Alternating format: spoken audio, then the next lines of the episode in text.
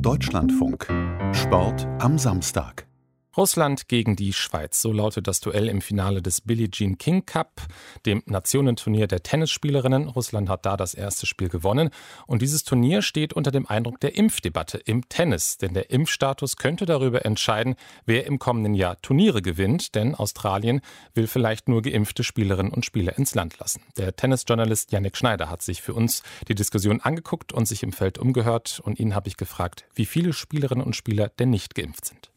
Ja, das ist die Frage, die im professionellen Tennis-Zirkus momentan alle beschäftigt. Mitte Oktober gab es relativ hohe Nicht-Impfzahlen aus Insider-Quellen, aus ATP und WTA-Quellen, dann aber auch in Medienartikeln. 30 Prozent bei den Herren in den Top 100, 40 Prozent circa sogar bei den Damen in den Top 100. Ich habe diese Woche dann mit einem deutschen männlichen Profispieler geredet, der gesagt hat, dass vor allem bei den Männern die Impfzahlen jetzt deutlich nach oben gehen gegen Ende der Saison. Er spricht momentan von noch 20% ungeimpften Spielern und denkt, dass das jetzt auch in der Offseason, wir sind ja bald äh, in der Tennispause, bis auf nur noch 10% nicht geimpfte Spieler runtergehen wird. Der bekannteste Spieler, der seinen Impfstatus bisher offen gelassen hat, ist Novak Djokovic der die Frage danach inakzeptabel hält und auch so ein bisschen eine Medienschelte gemacht hat, was medizinische Infos in Persönlichkeitsrechte äh, angeht.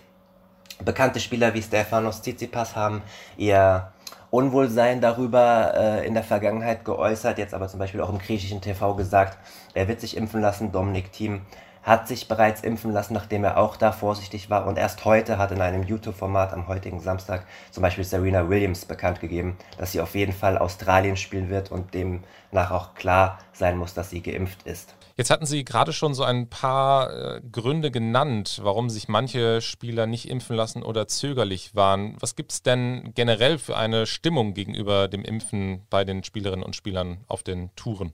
Ja, es ist durchaus schon eine Unsicherheit zu spüren gewesen in den vergangenen Monaten, aber es ging eigentlich immer nur um die medizinische Privatsphäre, also dass die nicht gerne offengelegt werden würde und werden sollte. Das ist schon mal ein positiver Aspekt auf jeden Fall. Also da ist niemand am Rumschwurbeln oder äh, in, der, in der Richtung, dass er irgendwelche Verschwörungstheorien von sich gibt. Man hat es ja jetzt zum Beispiel mitbekommen, Aaron Rodgers am Freitag hat ein verheerendes Interview gegeben, der NFL-Quarterback, das ja auch große Auswirkungen hat auf Jugendliche und allgemein die Gesellschaft. Oder Josua Kimmich von FC Bayern München, der gesagt hat, er wartet auf Langzeitstudien, was ja mal ein Argument ist, mit dem man leben kann, aber auch schwierig ist, wenn das alle in der Gesellschaft so machen würden. Solche Argumente gibt es im Profi-Tennis nicht. Da geht es nur um die äh, Privatsphäre. Es gibt auch Trainer, die ihre Spielerinnen schützen, obwohl sie geimpft sind und öffentlich sagen, dass sie ähm, dazu nichts sagen wollen, wie Rainer Schüttler, mit dem ich ein Interview gemacht habe, vor dem Billie Jean King Cup. Und dann fünf Tage später habe ich vor Ort mit Andrea Petkovic ein Interview gemacht, wo sie dann gesagt hat, alle deutschen Spielerinnen sind geimpft. Also es muss nicht ein nicht geimpfter Spieler sein, der sich irgendwie darüber nicht äußern will, sondern generell geht es um die medizinische Privatsphäre. Aber dann gibt es noch einen ganz klaren Fall. Jeremy Chardy, das ist ein französischer Top-100-Spieler, der hat sich diesen Sommer impfen lassen und hat starke Nebenwirkungen gehabt. Der kann seitdem nicht mehr an Wettkämpfen teilnehmen, hat das auch in einem Artikel so kundgetan und hat starke Nebenwirkungen. Und ich habe mit vielen Spielern geredet, nicht öffentlich, die gesagt haben, das hat die Tour verunsichert äh, und einige auch noch mal warten lassen. Man muss ja auch mal so sehen, die sind am, am Reisen, nicht ständig am selben Ort. Aber die Impfzahlen werden jetzt hochgehen und man muss natürlich auch der Fairness halber sagen, dass natürlich Impffolgen das eine sind, aber auch die Folgen, wenn man ungeimpft Corona bekommt, natürlich auch Auswirkungen auf die Profikarriere haben können.